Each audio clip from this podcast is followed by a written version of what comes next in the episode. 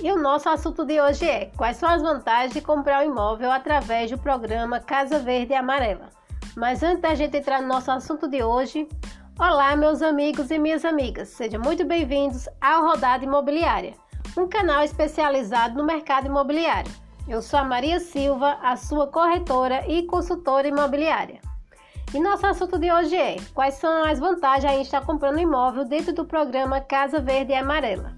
Elas são muitas vantagens, mas nós vamos aqui estar falando de três vantagens que são as maiores, que são vantagens que você precisa saber, porque essas vantagens ela não existem em outro financiamento imobiliário fora do programa.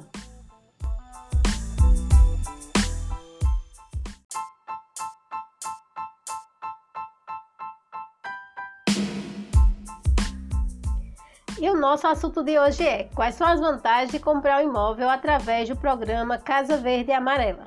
Mas antes da gente entrar no nosso assunto de hoje, olá, meus amigos e minhas amigas, sejam muito bem-vindos ao Rodada Imobiliária, um canal especializado no mercado imobiliário. Eu sou a Maria Silva, a sua corretora e consultora imobiliária. E nosso assunto de hoje é: quais são as vantagens em estar comprando imóvel dentro do programa Casa Verde e Amarela?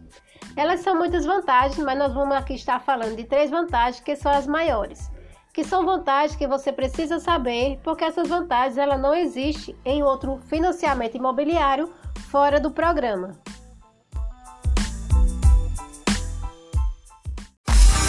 Rodada Imobiliária. Tudo o que você precisa saber sobre comprar, vender, alugar ou financiar seu imóvel com as dicas da especialista imobiliária Maria Silva. Cresce 14367.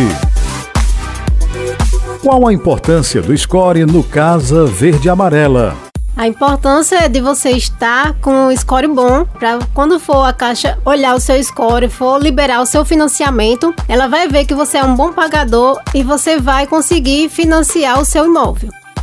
Uma pessoa autônoma consegue financiar e adquirir seu imóvel? Sim, ela consegue. Ela usa outras despesas, né? Como também se ela é, declarar imposto de renda, ela também consegue é, financiar o seu imóvel. Você ouviu Rodada Imobiliária. Tudo o que você precisa saber sobre comprar, vender, alugar ou financiar seu imóvel com as dicas da especialista imobiliária Maria Silva. Cresce 14367.